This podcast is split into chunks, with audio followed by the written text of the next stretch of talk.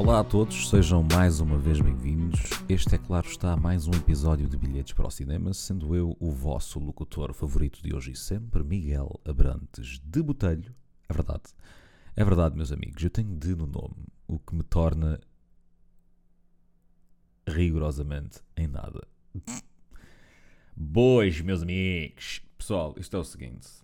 Esta semana como é que eu ia dizer isto? Há uma notícia que se destaca de todas as outras e, e nós vamos falar sobre ela logo, logo aqui, no, no início deste episódio, que é o homem que matou a mulher, não a mulher porque estava casada, mas matou a mulher com, que tem, com quem tinha uma relação, ou com quem alegadamente tinha uma relação e não se percebeu muito bem.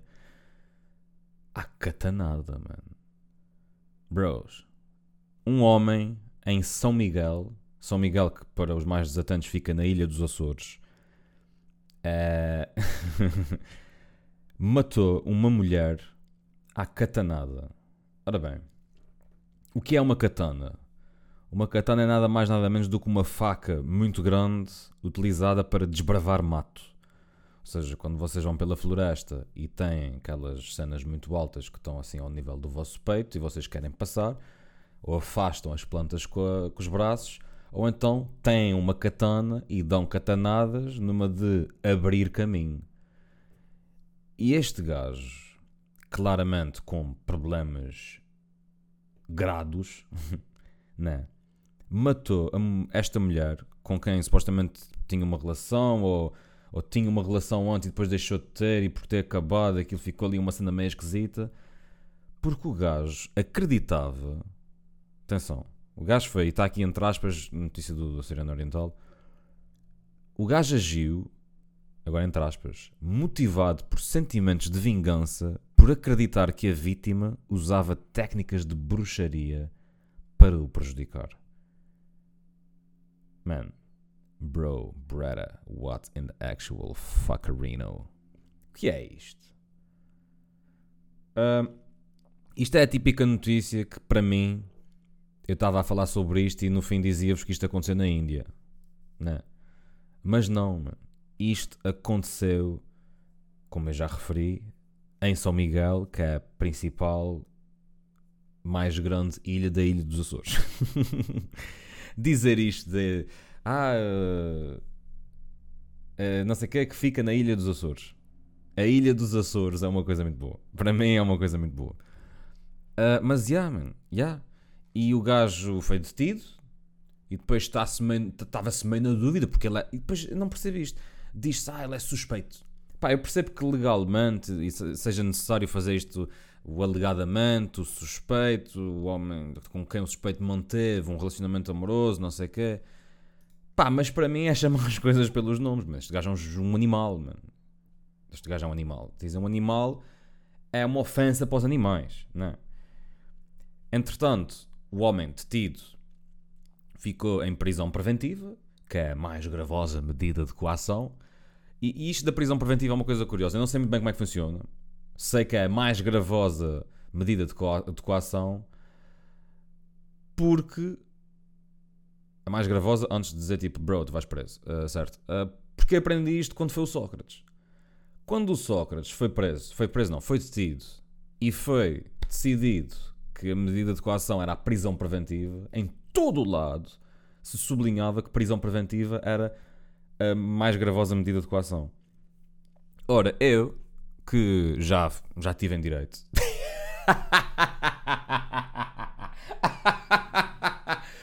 Nem vou acabar o resto da frase. Uh, yeah. O gajo está em prisão preventiva. Um, e pá, por, por, por, pá, por isto, mano, por fortes indícios Pá, não, não se tem bem a certeza, mano. O gajo disse: ah, Era uma brixa de coragem. Essa caralho, era uma brixa de coragem. Estava-me a mandar macumbas para cima. Estava a ficar meio com dos nos tomates. Disse logo a ver matar essa caralho. Não. O gajo, né? Mandou vir e tal. E disse: porque, porque a questão é esta. Se se diz na comunicação social que o homem, o gajo que a matou, achava que estava a ser vítima de bruxaria, é porque ele disse que, que, estava, que achava isto quase como se isso fosse a justificação dele para ter matado. Certo? Ou seja, sabendo isto, parece-me parolo, curto o adjetivo parolo, dizer que há fortes indícios. Não há fortes indícios, é óbvio. Fortes indícios é porque é preciso dizer isto legalmente. É óbvio. É óbvio que este gajo achou que a mulher, que esta mulher estava a mandar brochedo macabro para cima dele, ali, o mal olhado, macumba de, das Arábias, e matou-a com uma katana. Fim.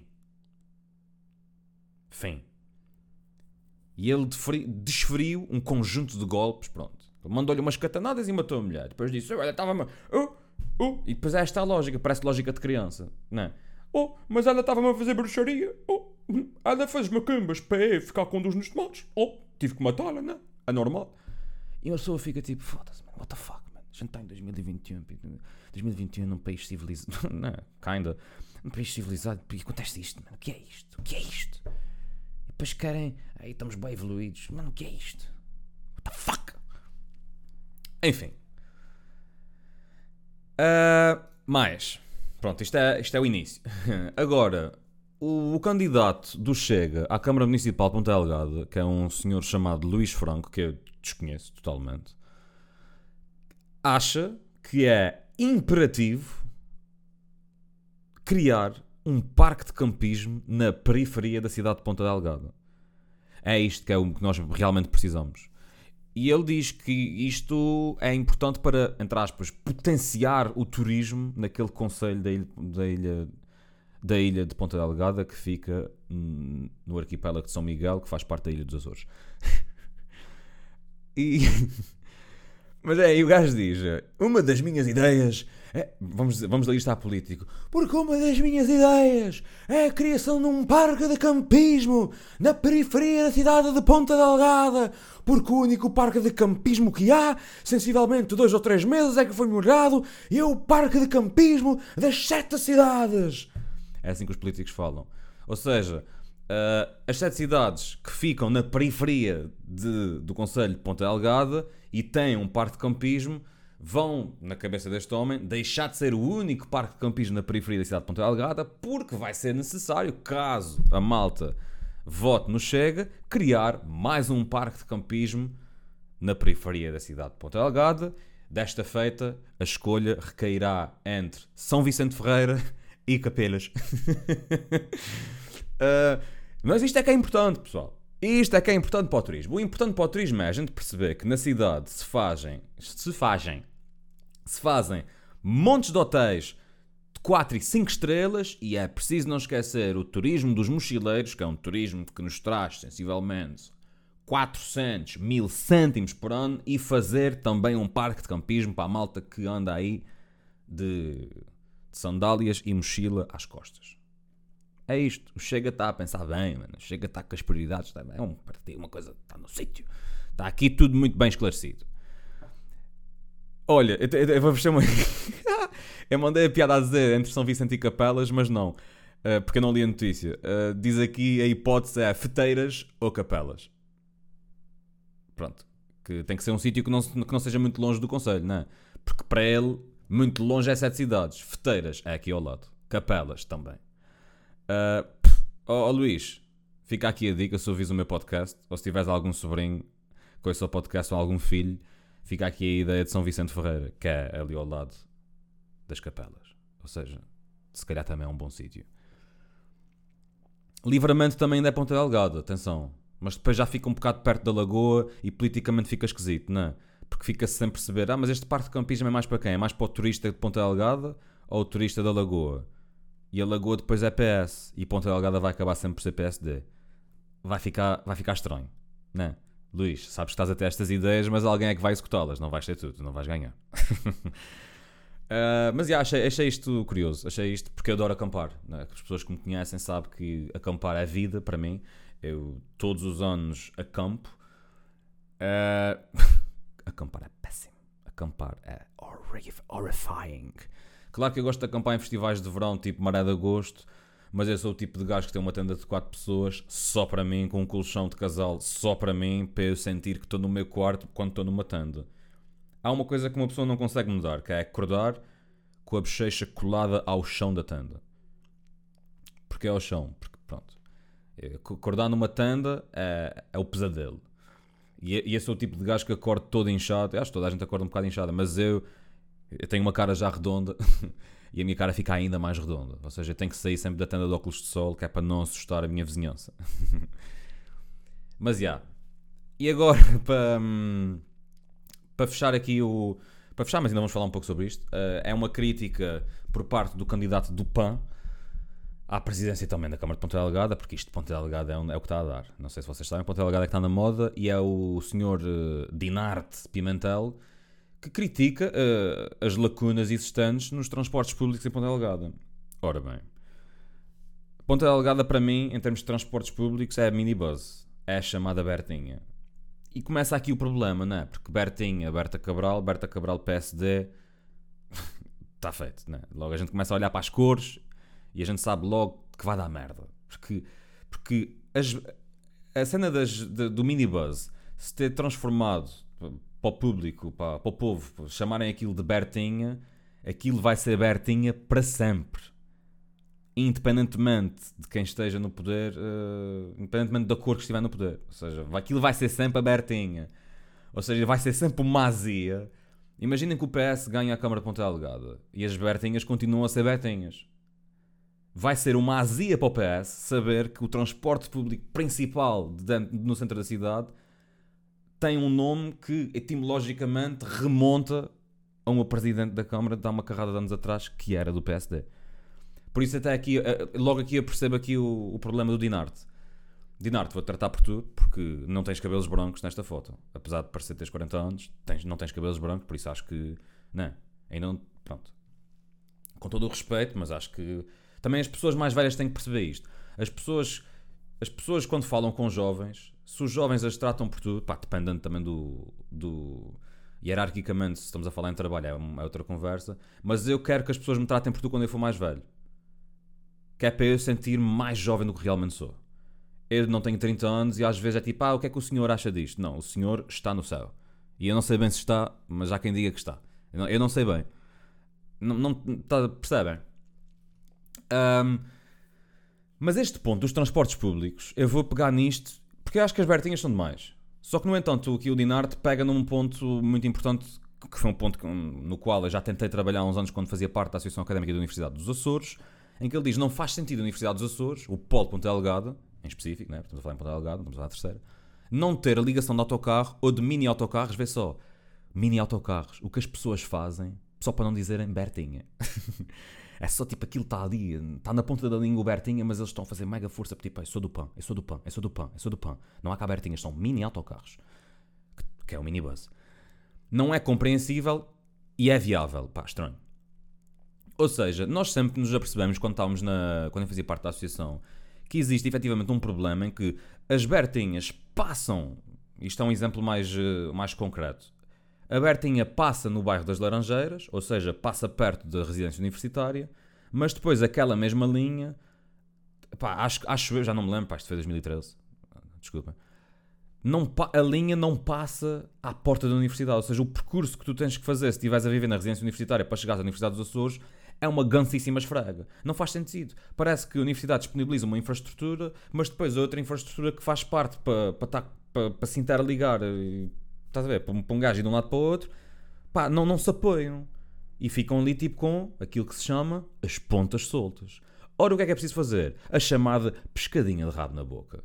E alterar a rota de lá minibus, hashtag Bertinha, hashtag mini autocarros para o PAN, e fazer a Bertinha passar e ter horários específicos, melhorados, mais preocupados, para a malta que vive na, na residência, que a residência ainda leva bastante gente o pessoal vai para a residência, a residência tipo é perto. Mas é perto de cabeça. Se, tiver, se estiveres feito torrencialmente em janeiro, tu não vais a pé da residência para a universidade, com chuvivante. Vais, chegas todo molhado. E pá, e não, acho que não é isso que se pretende. Quando a universidade disponibiliza uma residência a um custo, a um custo não, um preço hum, reduzido para os estudantes, pá, acho que tem que haver mais, mais serviços. Mas lá está, já falei sobre isto isto tudo recai sobre aquela ideia de o governo regional dá mais dinheiro a Santa Clara do que dá à Universidade dos Açores. Logo aí a gente já sabe o que é que está a falar. Mas ainda aqui no, na, na, questão dos transportes públicos, pá, digo-vos uma cena. Eu nunca, e isto é verdade, Tirando, já andei nos, mini, nos, nos minibuses, nas bertinhas. Eu nunca apanhei um autocarro em São Miguel. Nunca. Pá, chamem-me privilegiado, sobretudo por os meus pais darem boleia, não sei o quê, ou ter tido, ou ter carro, ou whatever. Mas nunca andei. Porque nunca precisei. Mas a verdade é, se eu precisasse, eu não sabia como fazê-lo. Não sabia. Porque eu cheguei a Lisboa quando fui para lá em 2010, tipo com, com 18 anos, e rapidamente percebi como é que funcionavam os autocarros. Depois aquilo é um bocado practice makes perfect. Vocês veem o autocarro, sabem que ele aparece mais ou menos por essas horas e a manter isso e pronto, e funciona sempre. Agora aqui, eu digo-vos, eu se chegar à avenida, eu não sei como é que. Eu não sei. E pior, eu acho que aquilo não está bem. Pá, daquilo que eu já me apercebi, eu também não, não vou lá há algum tempo, eu nunca senti que houvesse uma sinalética, uma comunicação, um, não, há, não há uns postos nas paragens de autocarro para eu perceber que autocarro é que para, a que horas é que poderá parar, onde é que o autocarro para a seguir para ali. Tipo, existe toda uma desorganização nos transportes públicos em São Miguel, no geral, que é preocupante e é uma vergonha para quem chega ao continente e percebe que o sistema da Carris é um sistema espetacular. O único problema do sistema da Carris é o trânsito assassinamente, macabramente escabroso que existe na cidade de Lisboa. Tipo, Lisboa, cá está, passo de Lisboa para Lisboa. Percebem? Ou seja, eu acho que os, o, o, problema não é o transporte público em Ponta Delgada. O problema é o transporte público em, em São Miguel. Porque eu não sei como é que funciona nas outras ilhas. O problema está aí. E digo-vos, é um problema de organização e comunicação de como é que as coisas funcionam, mas ao mesmo tempo nós temos grandes autocarros, sim, porque vejo o aspecto dos autocarros, os autocarros são bons, eu quando estou atrás do autocarro, o autocarro diz que tem ar-condicionado, não sei o que, não sei o que mais. Não, nem todos, né? Mas depois, se quiser apanhar um autocarro, eu, eu não sei como é que eu tenho que fazer para apanhar um autocarro da Lagoa para Ponta Delgada. Não sei. Claro, se eu for para uma paragem e parar um autocarro, eu vou fazer as perguntas e vou-me desenrascar. Mas eu não sei como é que se faz. E não acho que eu tenha que fazer essas perguntas. Eu devia chegar a uma paragem de autocarro e da mesma forma que em Lisboa, na Carris, tu tens que equipar o 747, o 768, o 723, whatever, aqui tem que ter um sistema exatamente igual. Mas tipo, mas isto, isto, é, uma, isto é uma não questão. Agora, também há a possibilidade de estar tão desatualizado que este sistema já existe e esta conversa toda não faz sentido absolutamente nenhum e estou só a fazer figura de palhaço. és um palhaço. Mas eu arrisco ser um palhaço. Because. Bilhetes para o cinema. A ideia é falarmos de assuntos que realmente importam. E às vezes assuntos que não interessam a nada nem a ninguém. Cansativo. Por falar em autocarros, e agora passando para o âmbito um bocado mais internacional deste podcast Reno, um cão perdido apanhou um autocarro em direção a sabe lá onde. É verdade, o cão, que se chama Patch, que é precisamente o nome do cão das minhas sobrinhas, das minhas sobrinhas. Estranhíssimo, porque eu não tenho sobrinhas, tenho primas. Porque eu pensei em sobrinhas? Porque elas são sobrinhas da minha mãe. são minhas primas, são sobrinhas dos meus pais, né? Fucking burro. Uh, yeah, este cão. Porquê que eu disse sobrinhas? Não faz sentido absolutamente nenhum. Foi um meu cérebro estava a pensar numa cena e do nada tipo, virou à esquerda e foi para outro sítio. Uh, este cão foi para uma paragem de autocarro, entrou num autocarro atrás de um gajo, sentou-se num banco do autocarro até que chegou um ponto que o gajo que tinha entrado no autocarro à frente do cão basou. E o pessoal ficou numa de: Hey, uh, aren't you taking your dog? E o gajo, porque isto foi no Reino Unido, I'm sorry, but this is not my pet. Ah, esse cão não é teu, isto é só um cão que apanhou o autocarro e que está a curti-las. Ok. Pronto. Depois disto, foto, cá está.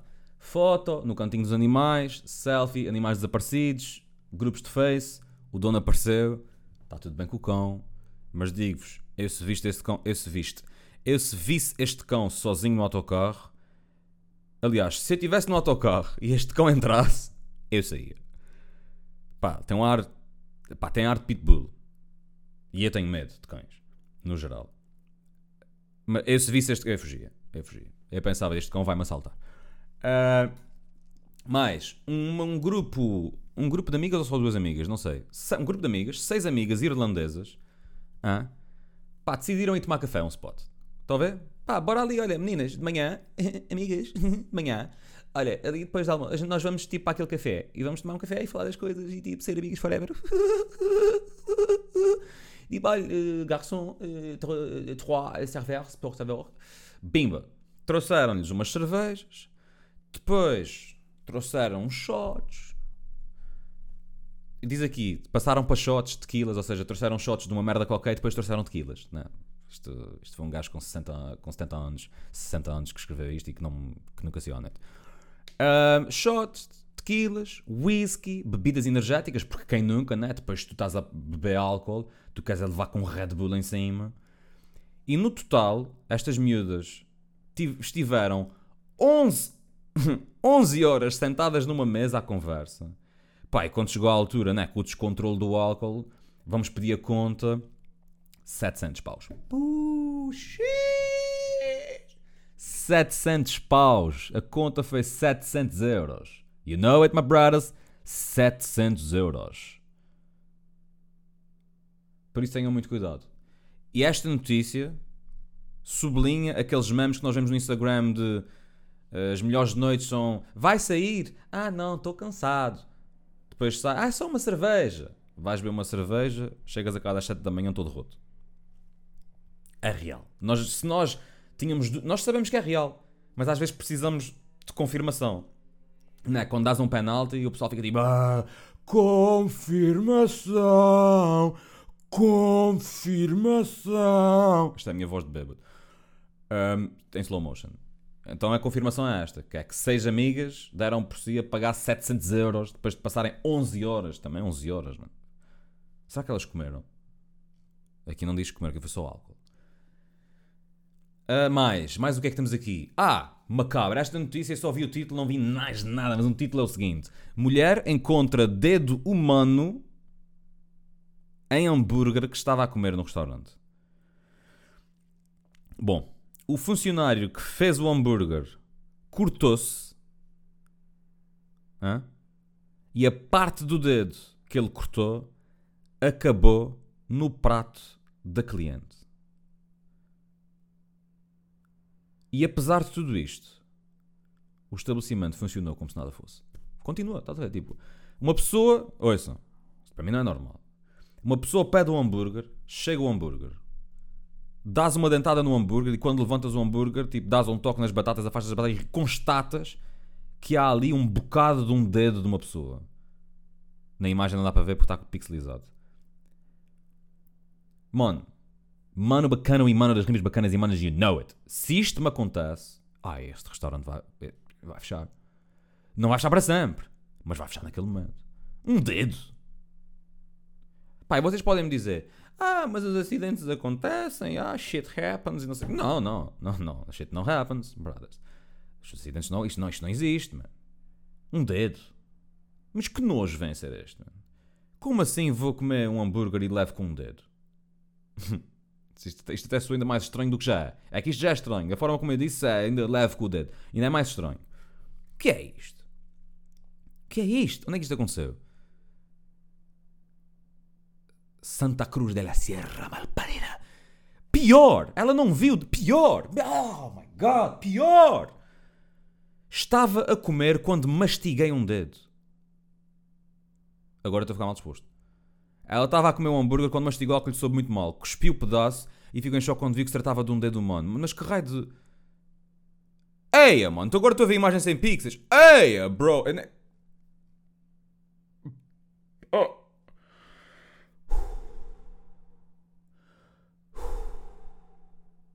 Mano, pesquisem isto. Pessoal, pessoal, pessoal, pessoal, pessoal, pessoal. Pesquisem, pesquisem isto. Mulher encontra dedo humano em hambúrguer que estava a comer no restaurante. Isto está no CM, pesquisem isto, vejam a imagem. Pá, digo-vos, a imagem não dá para perceber que é um dedo. Dá para perceber que é uma coisa mega nojenta. Uh, e, que, e, que, ela mastigou e que sabia. Ai, mano, que nojo! Ei, pá, ainda bem. Eu não sei se é, se é bom eu estar a gravar isto depois do almoço ou se eu devia ter gravado antes. Agora sabendo que.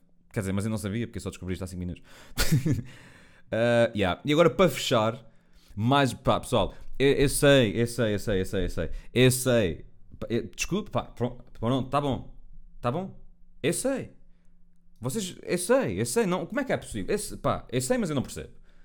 Um jovem tentou medir o tamanho do pênis e acabou com um cabo USB enfiado na uretra.